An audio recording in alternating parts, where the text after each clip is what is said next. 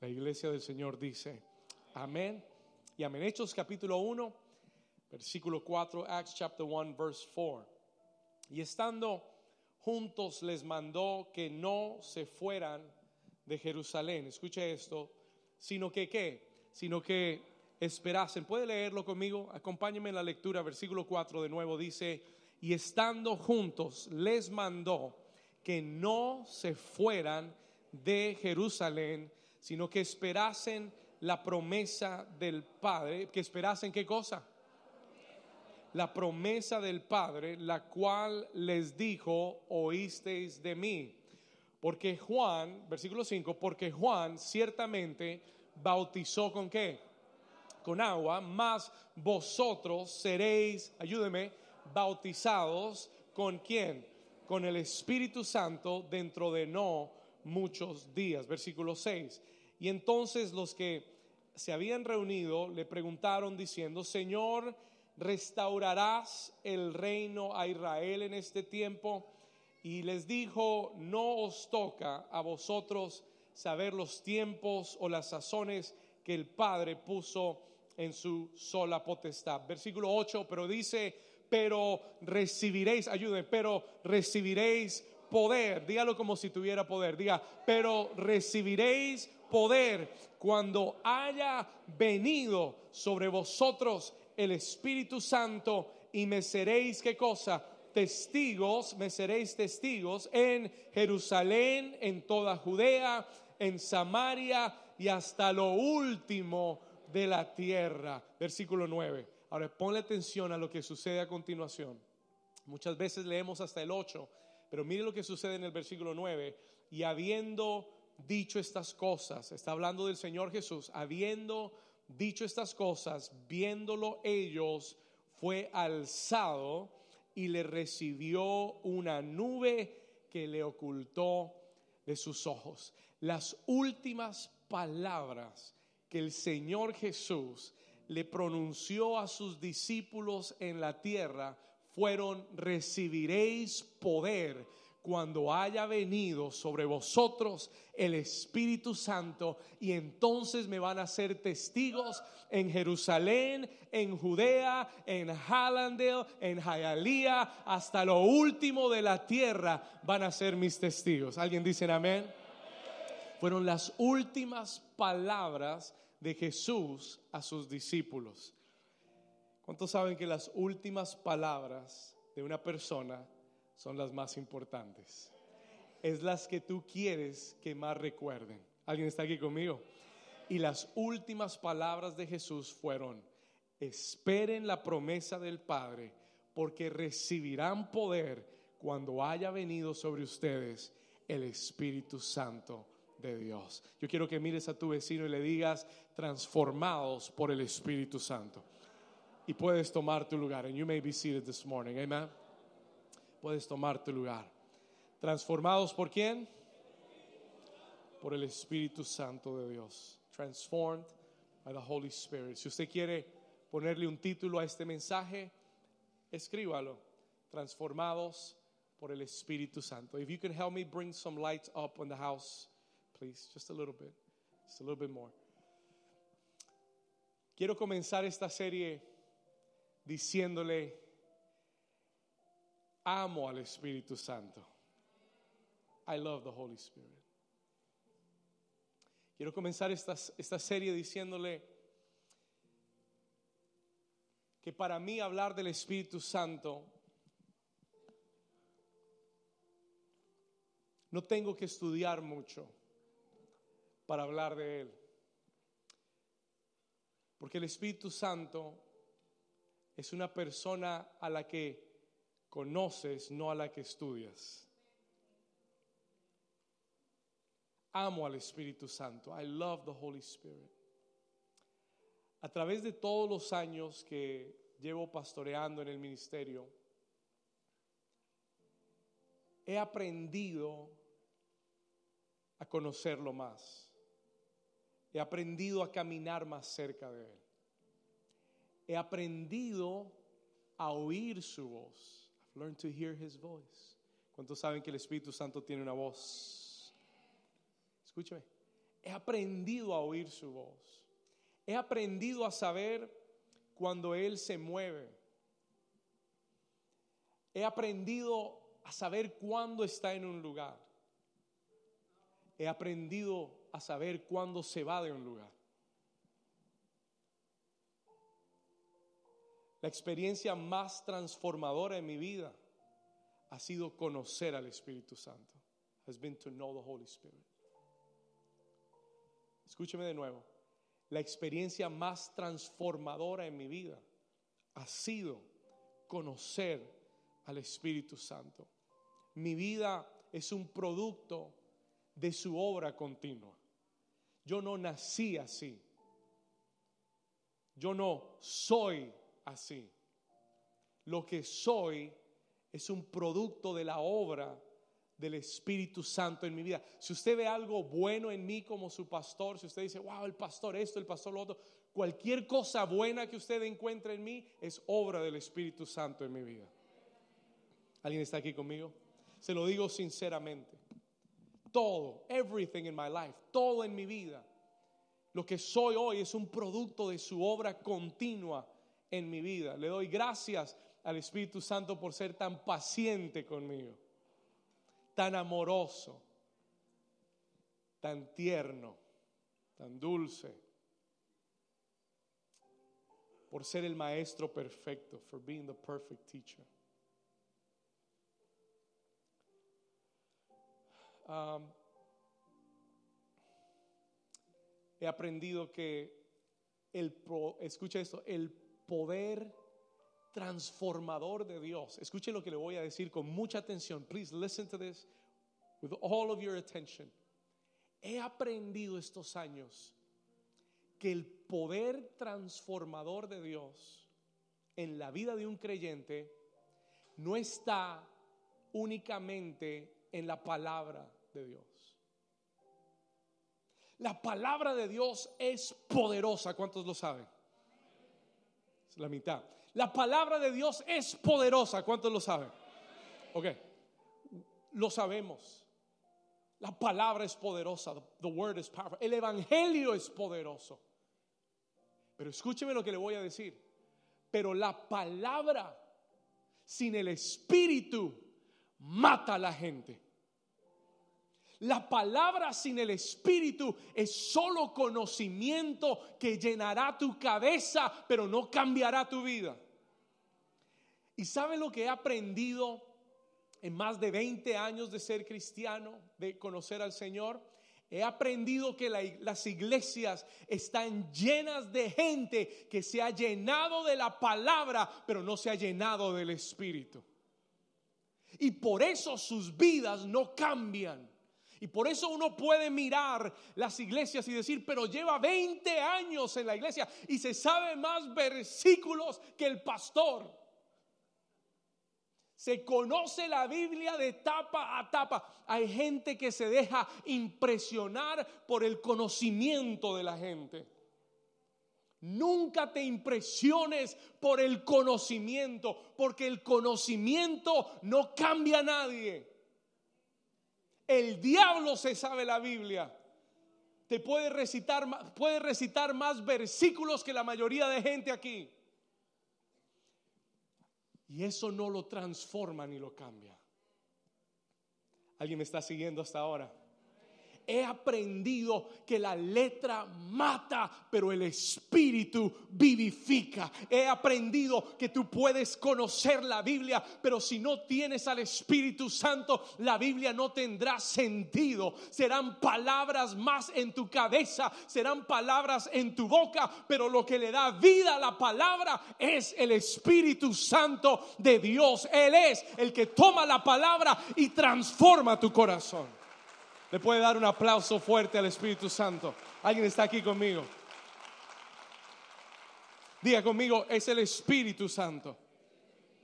El que le da vida y poder a la palabra en nosotros. He gives life and power to the word inside of us.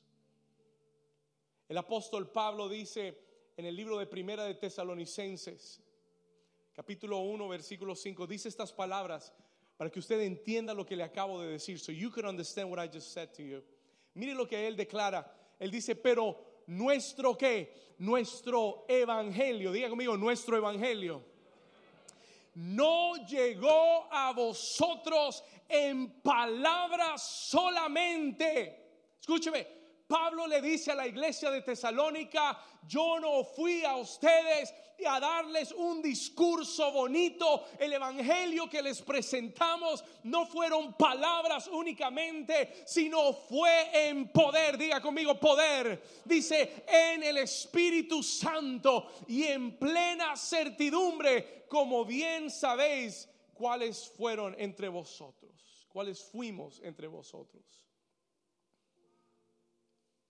Él dice, nuestra predicación no llegó a vosotros en palabras solamente, sino también en poder. Diga conmigo, poder y en el Espíritu Santo. La verdadera transformación en la vida del creyente viene solo a través del Espíritu Santo. Escúcheme, cuando solo tienes la palabra y no tienes al Espíritu, es solo conocimiento It's only knowledge. Tristemente, existen muchas iglesias donde el Espíritu Santo no es predicado. Tristemente, existen muchas iglesias donde el Espíritu Santo no es honrado, donde el Espíritu Santo no es adorado, where the Holy Spirit is not worshipped. Y son iglesias que para traer vida o para atraer a la gente tienen que hacer programas y tienen que eh, encajar con la cultura y tienen que hacer cosas extraordinarias para poder atraer a la gente porque no hay poder, there is no power, no hay Espíritu Santo. Entonces tenemos que hacer lo natural, lo humano, lo inteligente, lo lógico para poder atraer a la gente. Pero la iglesia primitiva no tenía luces, ni tenía humo, ni tenía programas, pero sí tenían al Espíritu Santo de Dios. ¿Alguien me está siguiendo? Are you following what I'm saying? Tenían al Espíritu Santo y la gente llegaba porque tú no puedes reemplazar al Espíritu Santo con ninguna obra humana, with no human work, ninguna obra del hombre, ningún programa del hombre puede reemplazar el poder del Espíritu Santo de Dios.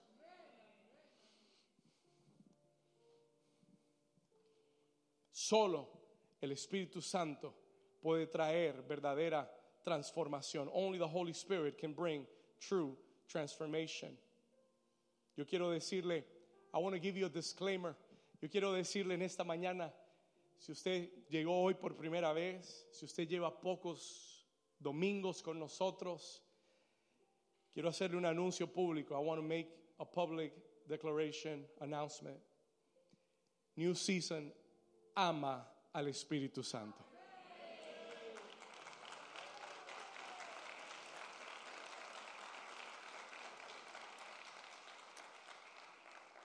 Tal vez usted no encuentre aquí lo que muchas iglesias puedan ofrecerle, pero lo que sí va a encontrar es la presencia del Espíritu de Dios.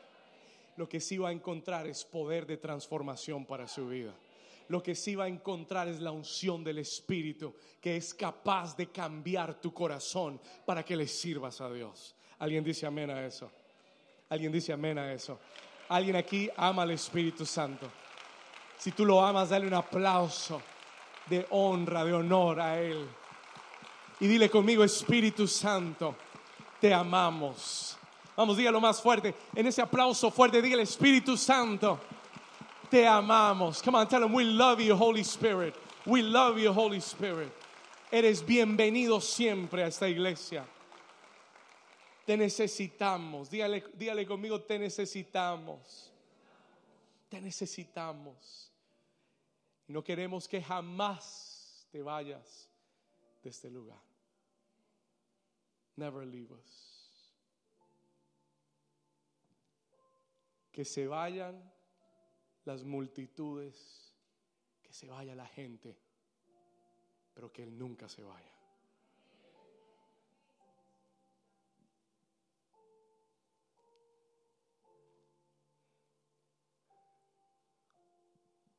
Las próximas semanas, in the next few weeks, escúchame acá, en las próximas semanas,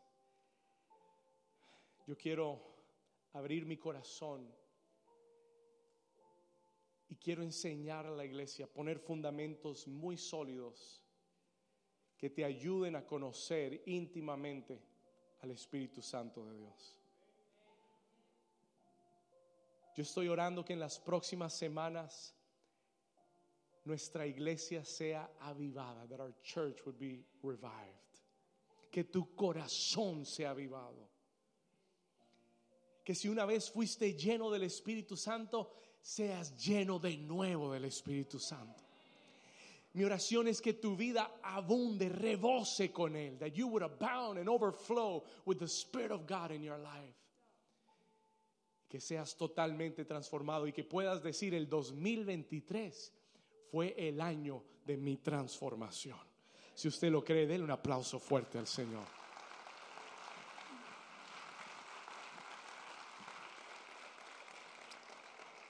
Hoy quiero establecer un fundamento. I want to establish a foundation.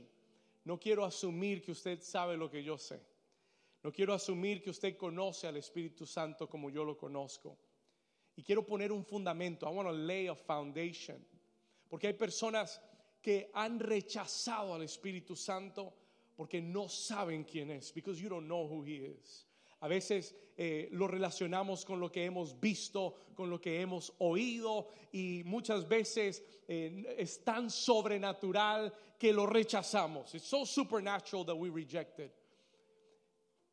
Déjeme decirle, el pecado de Israel fue rechazar a Jesús como el Mesías.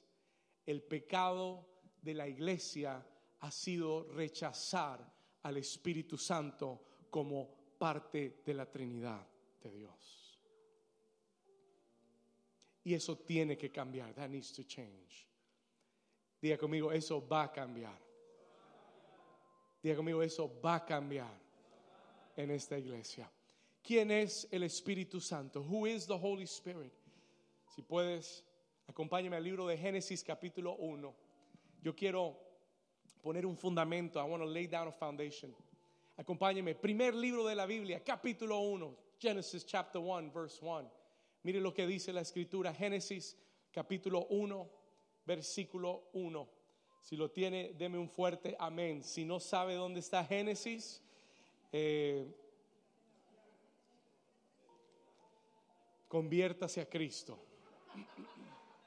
Y después le enseñamos. Génesis capítulo 1, versículo 1. Léalo conmigo, como dice la escritura. En el principio, help me out. En el que principio creó Dios los cielos y la tierra. Génesis capítulo 1, versículo 1. Ya vemos desde el principio, desde el primer versículo de la Biblia, vemos a la Trinidad. We see the Trinity. Y usted dice, pastor, ¿dónde está? La palabra Dios en el versículo 1, escúcheme acá, es la palabra Elohim. Diga conmigo, Elohim. Lo cantamos hace un momento. We sang it just a moment ago. Elohim. Alanis lo canta mejor. Amen. La palabra hebrea Dios es la palabra Elohim. La palabra que usa en el versículo 1, en el principio creó Elohim los cielos y la tierra. Esa palabra es la palabra en español Dios, pero en hebreo es la palabra Elohim. Y Elohim es una palabra plural en hebreo. It's a plural word in Hebrew. Es una palabra muy interesante porque no dice Dios en singular, Elohim es Dios en plural. Es extraño, pero los hebreos son monoteístas, creen en un solo Dios. Y es tan extraño pensar que se escriba esa palabra Elohim en ese versículo porque da a entender que no es uno solo. Da a entender que es un Dios, pero compuesto de tres partes. ¿Alguien me está siguiendo acá? Por eso cuando el versículo 26 Dios dice, hagamos, mire lo que dice el versículo 26, si me acompaña rápido, I think it's 26, sí, versículo 26, el Señor dijo, hagamos, mire esto, hagamos, versículo 26, verse 26, para que todos lo puedan leer conmigo. Dice, hagamos al hombre a nuestra imagen y a nuestra semejanza. ¿Por qué dijo Dios, hagamos? ¿Por qué no dijo Dios, voy a hacer al hombre a mi imagen? ¿Por qué lo dijo en plural? Why did he say it in plural? Él no está hablando de los ángeles, él está hablando de sí mismo, pero se refiere a sí mismo en plural. ¿Por qué, pastor? Porque Dios no es uno solo, Dios es tres en uno. Diga conmigo, Dios es tres en uno. ¿Cómo así, pastor? No lo entiendo. Dios es Dios Padre Creador, Dios es Dios Hijo en Jesucristo y Dios es Espíritu Santo, que es el mismo Espíritu de Dios y el mismo Espíritu de Cristo. ¿Le puede dar un mejor aplauso al Señor?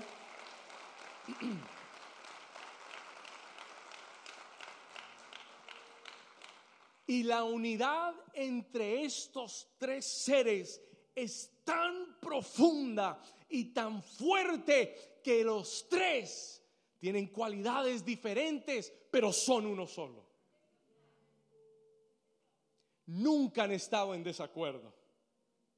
Nunca se han peleado.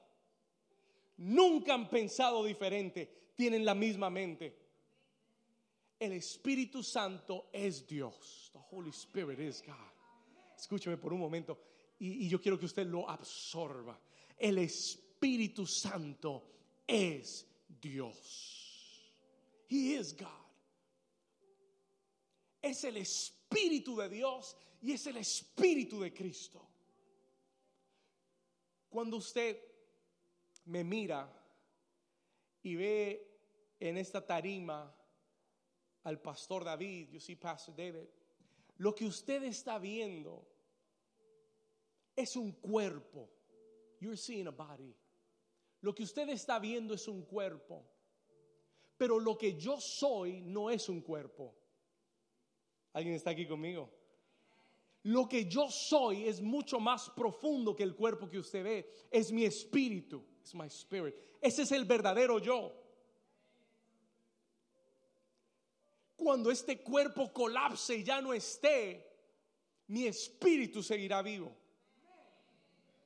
El Espíritu Santo es el mismo Espíritu de Dios y el mismo Espíritu de Cristo que hoy está en la tierra disponible para ti y para mi vida. Es la esencia de quien Dios es verdaderamente. Por eso Cristo dijo, es necesario, les conviene que yo me vaya, porque yo estoy aquí carnalmente, corporalmente, físicamente y solo puedo estar en un lugar a la misma vez con ustedes. Pero les conviene que me vaya porque si me voy voy a rogar al Padre que os envíe a otro consolador y Él estará con ustedes siempre y no solamente con ustedes, estará en ustedes. Vamos, alguien que lo entienda, que le dé un aplauso fuerte al Señor. My goodness. Hoy Dios va a comenzar a abrir y desatar una verdad sobre tu vida que va a transformar tu vida. It's going to change your life. Jesús dijo, enviaré a otro, diga conmigo, a otro consolador. Esa palabra otro es muy interesante, es very interesting, porque esa palabra otro no significa diferente a mí. Um, Santiago, bring me this chair real quick. Thank you. Yes, put it here. Se lo voy a explicar. No es un buen ejemplo de silla. Pero déjeme explicarle. Let me explain this to you. La próxima vez lo planificamos mejor. Respóndame una pregunta. ¿Usted está sentado sobre una qué? ¿Sobre una qué? Silla. ¿Esto que está aquí es una? Pero, pero esta silla no es que, no es que, no es igual a la silla en la que usted está sentado. ¿Cuántos están de acuerdo conmigo? Ok, tiene buena vista. Ok. Pero cuando Jesús dice, os enviaré a otro consolador, Él no está diciendo voy a enviar a otro diferente, Él está diciendo voy a enviar a otro que es igual a mí.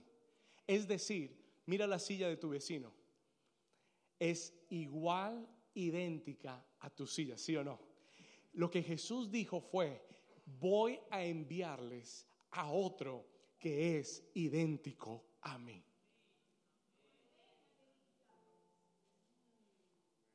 No es otro diferente, es otro idéntico a mí. Y Él ya no estará solamente en Jerusalén, ya no estará solamente temporalmente con ustedes. Él estará no solamente con ustedes, sino estará en ustedes. My God. You can take the chair. Thank you. Diga conmigo, estará en mí. Dígalo fuerte, diga, estará en mí. En el versículo 2 de Génesis, let's come back to Genesis chapter 2, chapter 1, verse 2. Génesis capítulo 1, versículo 2. Yo le dije, en el principio creó Dios, creó Elohim, en plural, Dios, los cielos y la tierra. Versículo 2, léalo conmigo. Y la tierra estaba como desordenada y qué más? Y vacía y las tinieblas estaban sobre la faz del abismo, pero en el versículo 2 vemos que el espíritu, listen, el espíritu de Dios que hacía se movía sobre la faz de las aguas. En el versículo 2, en el segundo versículo de la Biblia, vemos al Espíritu Santo de Dios en acción. We see the Holy Spirit in action, trayendo qué cosa? Orden y vida a lo que estaba vacío y desordenado. ¿Sabe qué es lo que hace el Espíritu Santo hoy en día? Trae orden y vida a lo que está vacío y desordenado. Él sigue haciendo lo mismo. He keeps doing the same thing. Él está en la tierra para traer orden y vida. Y dice que se movía sobre la faz de las que. Ayúdeme, sobre la faz de las. Y desde el versículo 2 eh, eh, de Génesis, el Espíritu Santo, escúcheme, eh, quiero darle esto para que usted vaya comprendiéndolo. Desde el versículo 2, el Espíritu Santo siempre estará relacionado con los ríos, con las aguas. Always will be related to the waters in the scripture.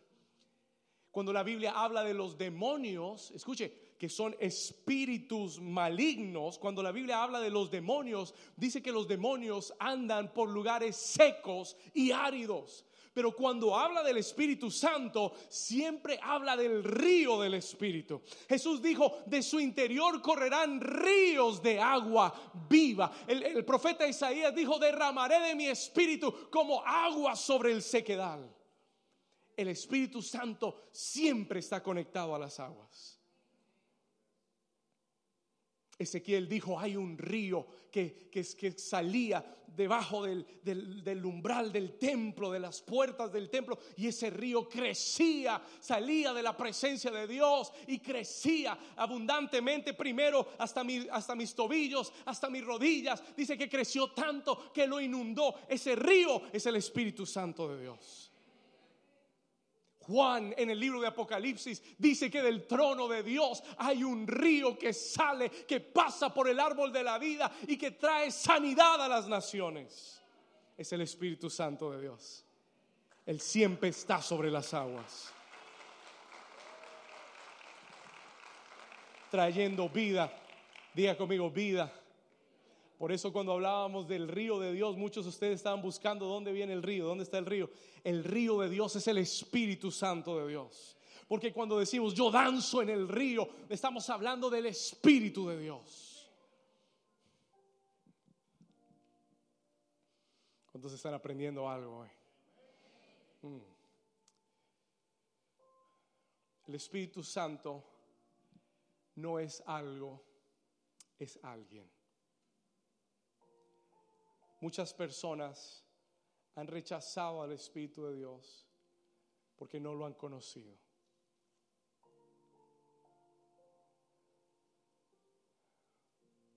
Diga conmigo, el Espíritu Santo no es algo. Diga conmigo, es alguien. He's somebody. ¿Sabe por qué hemos rechazado muchas veces al Espíritu Santo?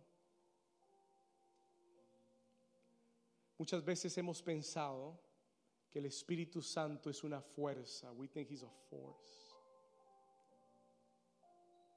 Déjeme decirle, el Espíritu no es una fuerza, pero contiene la fuerza más poderosa del universo.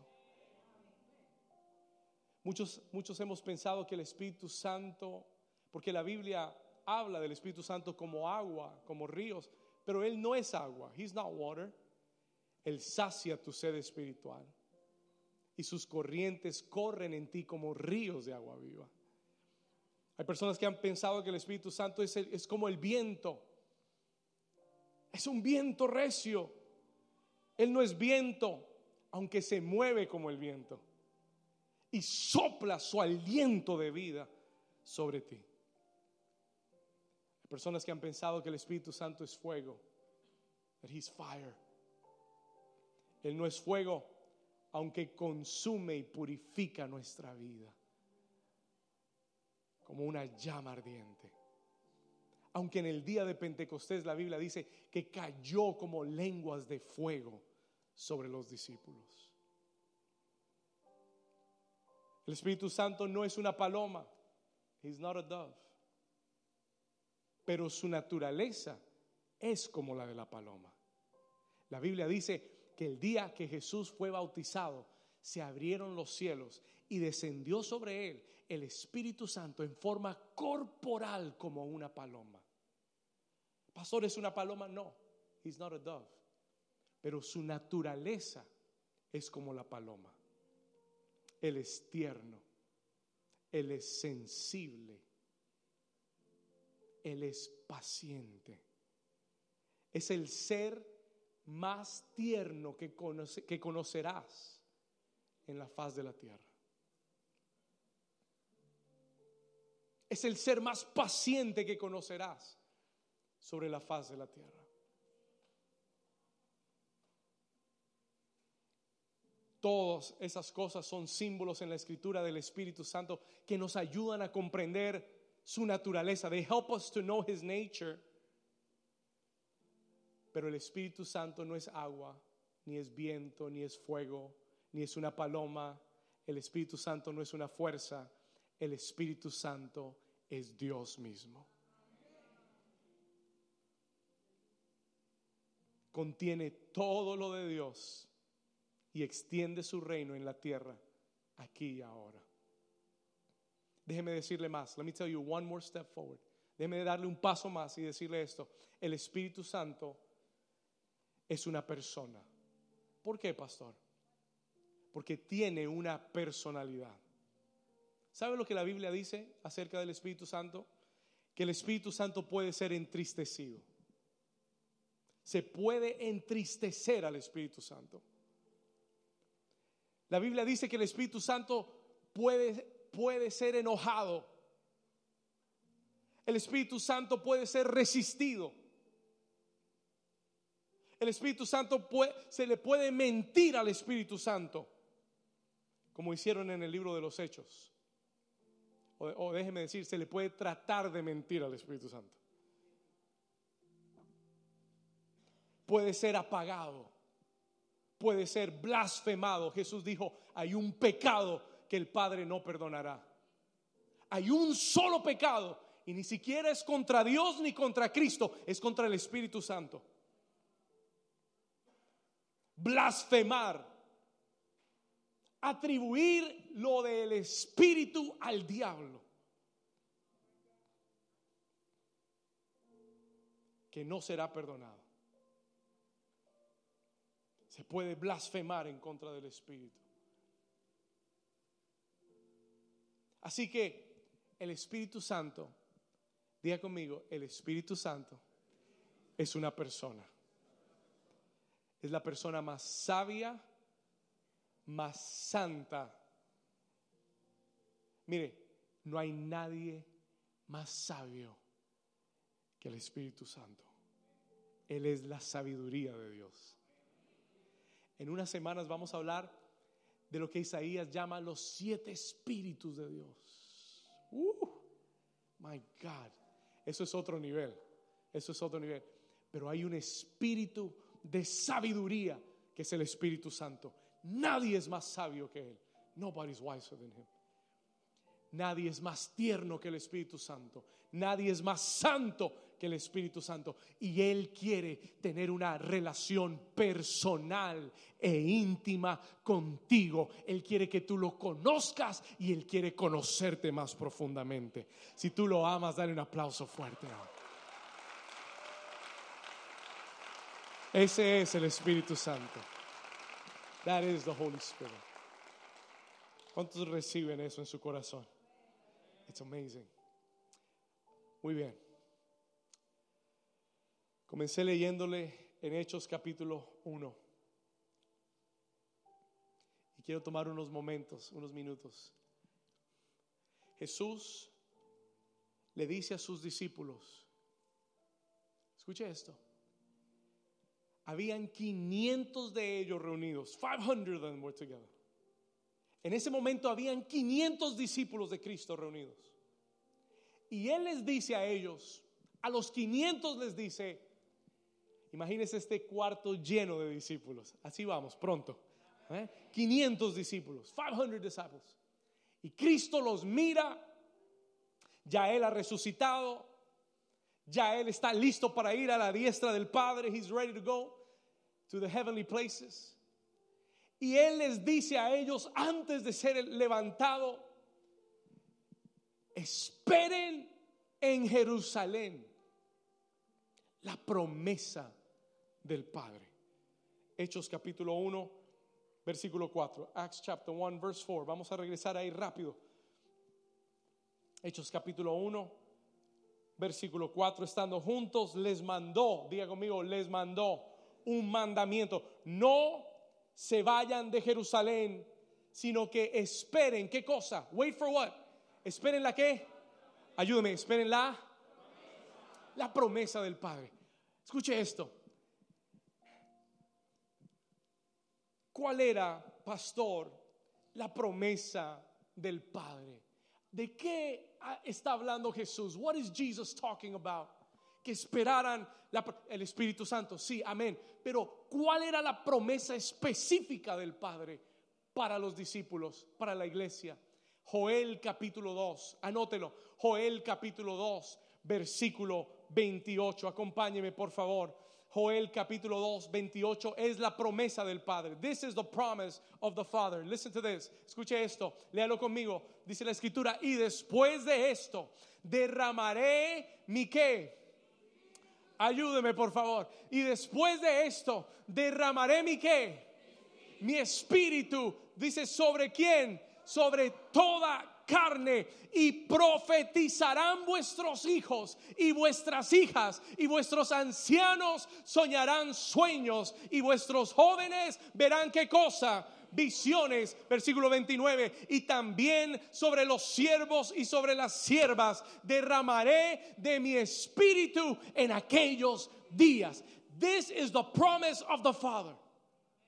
Hay dos promesas, las dos promesas más grandes de la Biblia.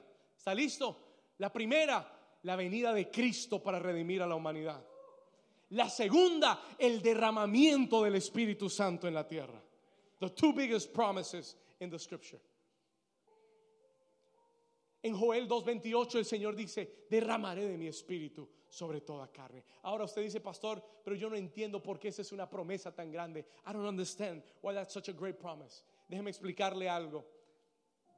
Déjeme explicarle algo que va a transformar tu vida. Let me explain something that will transform your life.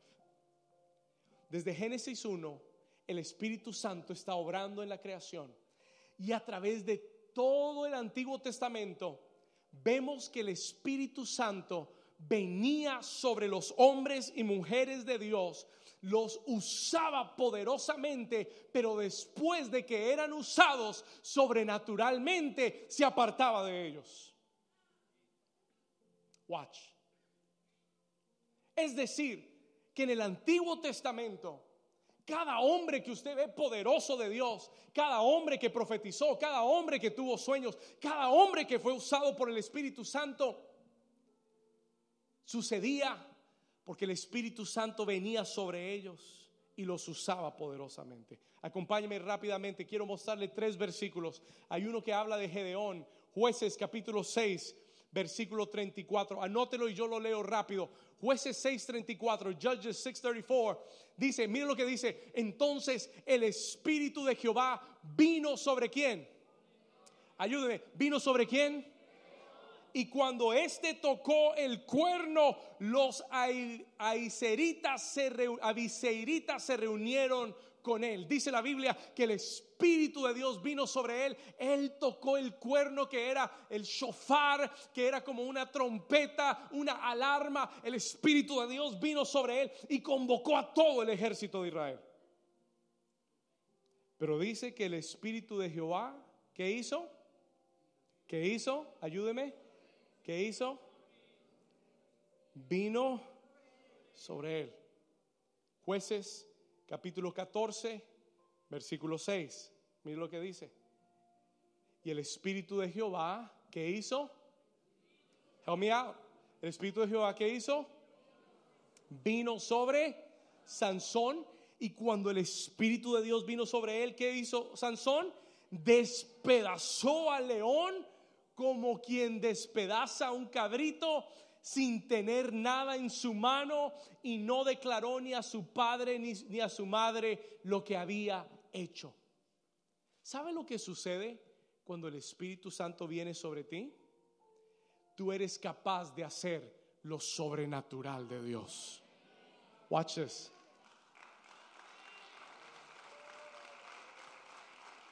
Esto se va a poner bueno en tres minutos, en three minutes, this is going to get good. Escúcheme. Cuando el Espíritu de Dios es el Espíritu de Dios, creador, que trajo vida, que trajo orden, el todopoderoso Espíritu Santo. Cuando ese espíritu venía sobre uno de estos hombres, podían hacer cosas sobrenaturales que en su humanidad era totalmente imposible. El Espíritu de Dios vino sobre Sansón y despedazó a un león como si fuera un cabrito. Jueces, perdón, primera de Samuel, capítulo 10, versículo 10, habla de Saúl, talks about Saul, el rey Saúl. Versículo 10 dice, y cuando llegaron allá al collado, he aquí la compañía de los profetas que venía a encontrarse con él. Vea esta parte conmigo, dice, y el Espíritu de Dios vino sobre él con poder y profetizó con ellos. Habla acerca de Saúl, que era un rey, no era profeta, he was not a prophet, pero cuando el Espíritu Santo vino sobre él, comenzó a profetizar con los profetas. Porque el Espíritu Santo te capacita para hacer lo sobrenatural. Anótelo por favor. El Espíritu Santo te capacita, enables you, te capacita para caminar en lo sobrenatural. Ahora, escúcheme acá. ¿Sabe lo que sucede en el Antiguo Testamento? You know what happens in the Old Testament? El Espíritu Santo solamente podía venir sobre ellos. Los usaba y se apartaba. Venía sobre ellos, los usaba y se apartaba. Venía sobre ellos, los usaba y se apartaba.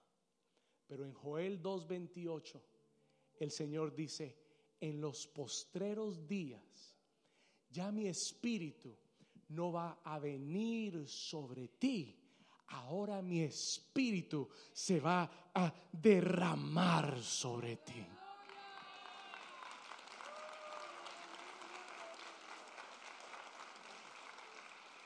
En el Nuevo Testamento en los postreros días, ya el Espíritu no está para venir sobre ti, porque a través de la obra redentora de Cristo en la cruz, tú has sido limpiado, comprado a precio de sangre y el Espíritu Santo ya no tiene que apartarse, ya no tiene que irse. Ahora tu cuerpo es el templo del Espíritu Santo de Dios. Oh my God. Oh my God. Si usted lo entendió, denle un aplauso fuerte. Ahora yo soy el templo. Diga conmigo, soy el templo del Espíritu Santo de Dios. El Señor dice en los postreros días, voy a derramar mi espíritu para que nunca más sea tomado de ustedes. Voy a derramar mi espíritu para que ustedes profeticen. Voy a derramar mi espíritu para que tengan sueños y vean visiones. Voy a derramar mi espíritu para que pongan sus manos sobre los enfermos que están terminales en el hospital y ellos van a sanar por el poder del Espíritu de Dios. Voy a derramar mi espíritu sobre ti para que hagas prodigios y señales, para que eches fuera demonios en el nombre de Jesús. Jesús viene a la tierra para modelar, para demostrar el poder del Espíritu Santo. Un día los fariseos, los religiosos le dicen, tú echas los demonios por Belcebú, tú echas fuera los demonios por el mismo demonio. Y Jesús les dice, si yo por el dedo de Dios echo fuera los demonios, quiere decir que el reino de Dios ha venido a sus vidas.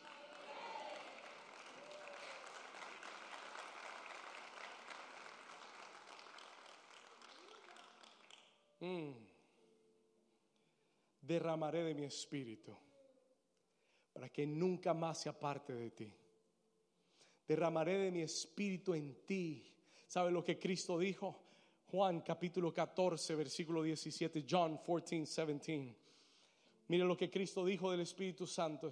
Escuche estas palabras. Estoy llegando al final. I'm coming to the end of this message. Jesús le dice a sus discípulos, el Espíritu de verdad, hablando del Espíritu Santo, el Espíritu de verdad, al cual el mundo no puede recibir, escuche, el mundo no lo puede recibir, porque no le ve ni le conoce, pero vosotros le conocéis, porque mora con vosotros. Oh, pero en el día de Pentecostés estará en vosotros.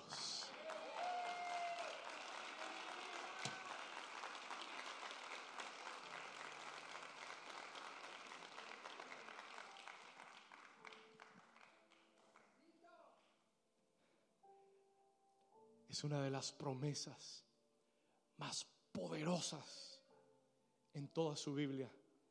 El diablo no quiere que la comprendas. El diablo quiere que sigas viniendo a la iglesia y que sigas oyendo mucha palabra sin tener cambios ni transformación.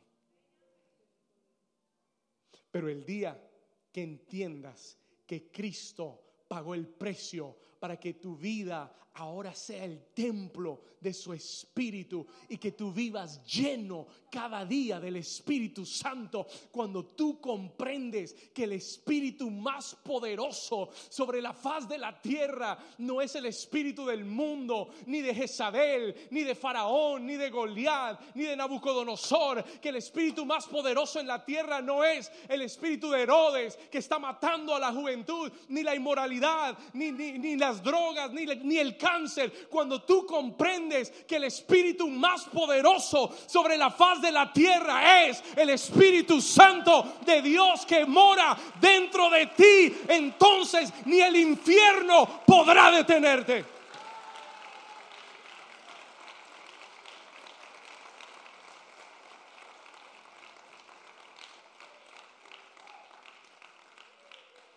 ¿Qué hará el diablo cuando vea a un hijo de Dios lleno del Espíritu Santo llegar a un salón, llegar a un hospital, llegar a, una casa. What would the devil do? ¿Qué harán los demonios?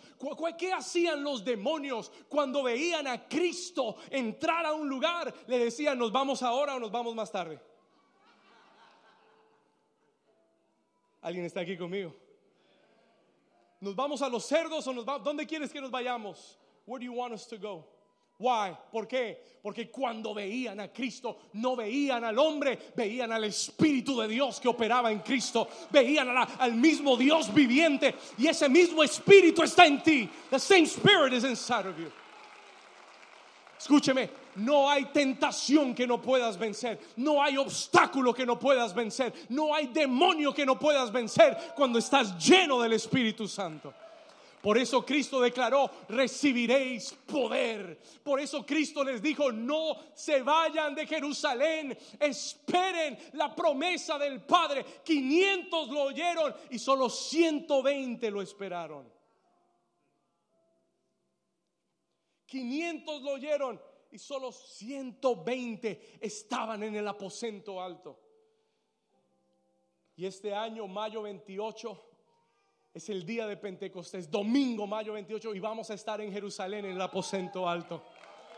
We're going to be there this year.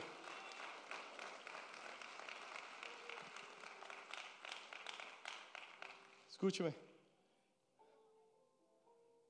No se vayan, porque la vida cristiana sin el Espíritu Santo es imposible de vivir.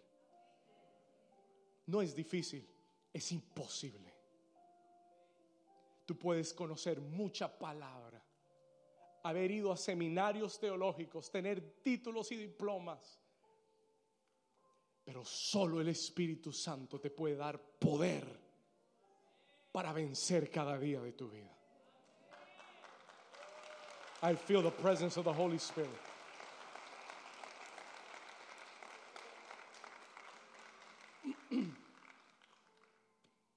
Voy a terminar, I'm going to finish. Se lo voy a demostrar bíblicamente.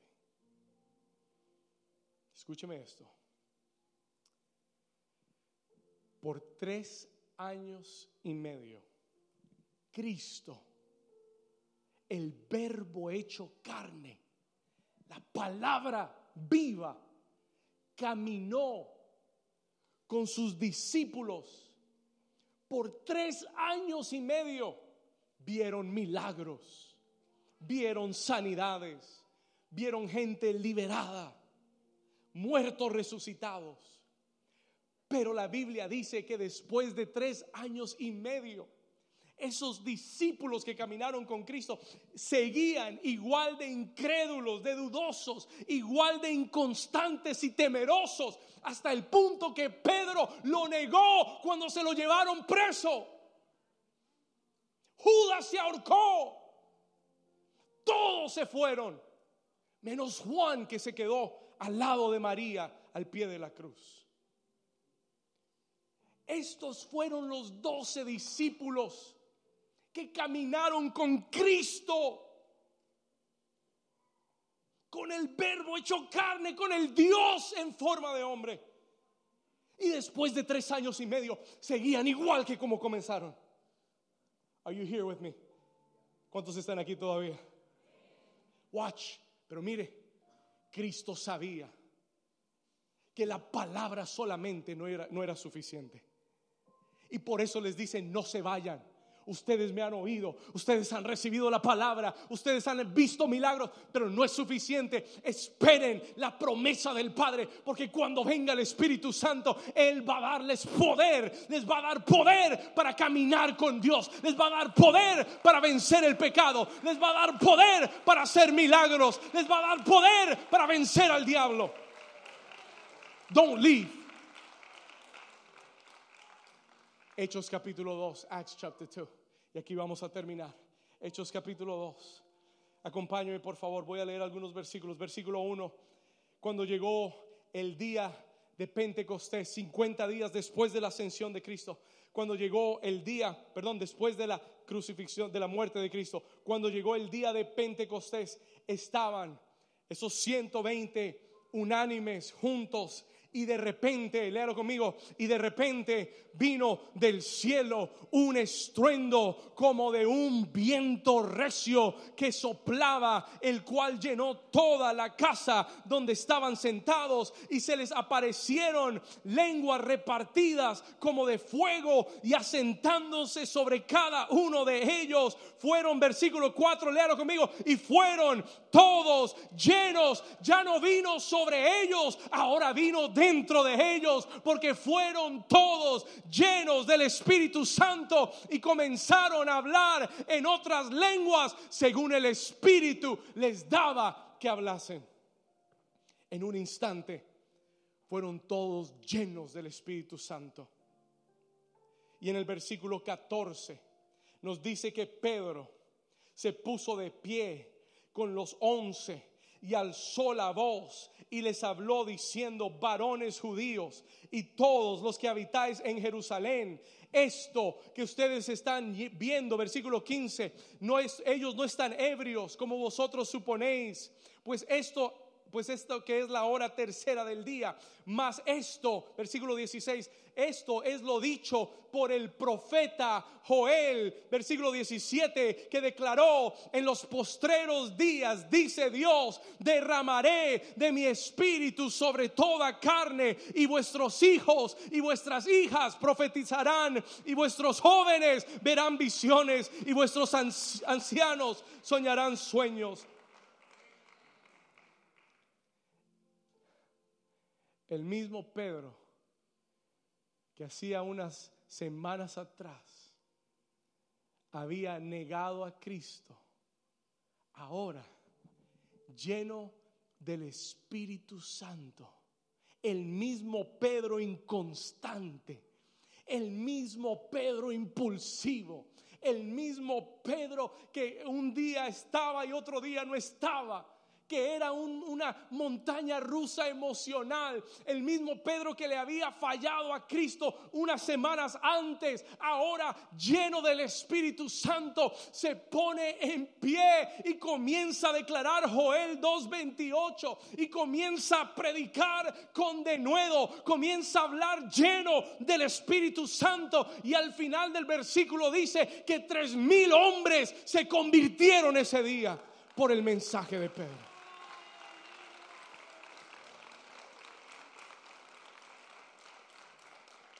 ¿Qué pasó, pastor? What happened, pastor? Escuche, tres mil se convirtieron a Jesús. ¿Qué pasó ese día? Pedro fue transformado por el Espíritu Santo de Dios. En un instante, en un instante. Transformado por el Espíritu Santo de Dios. El Señor me habló. Esa es la transformación que viene para tu vida.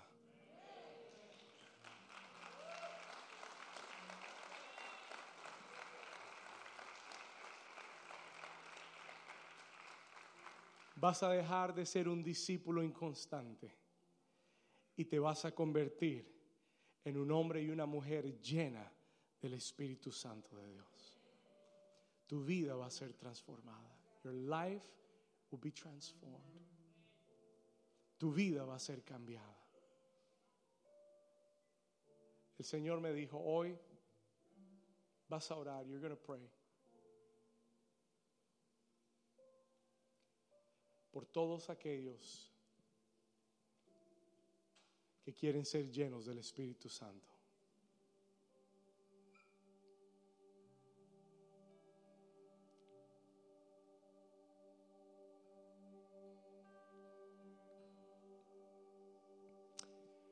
El Espíritu Santo es la promesa del Padre para tu vida.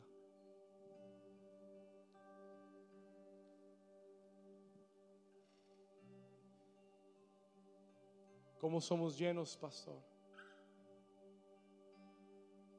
Jesús dijo, el que cree en mí, como dice la escritura, de su interior correrán ríos de agua viva. Si alguno tiene sed, venga a mí y beba. Cierra tus ojos ahí donde estás.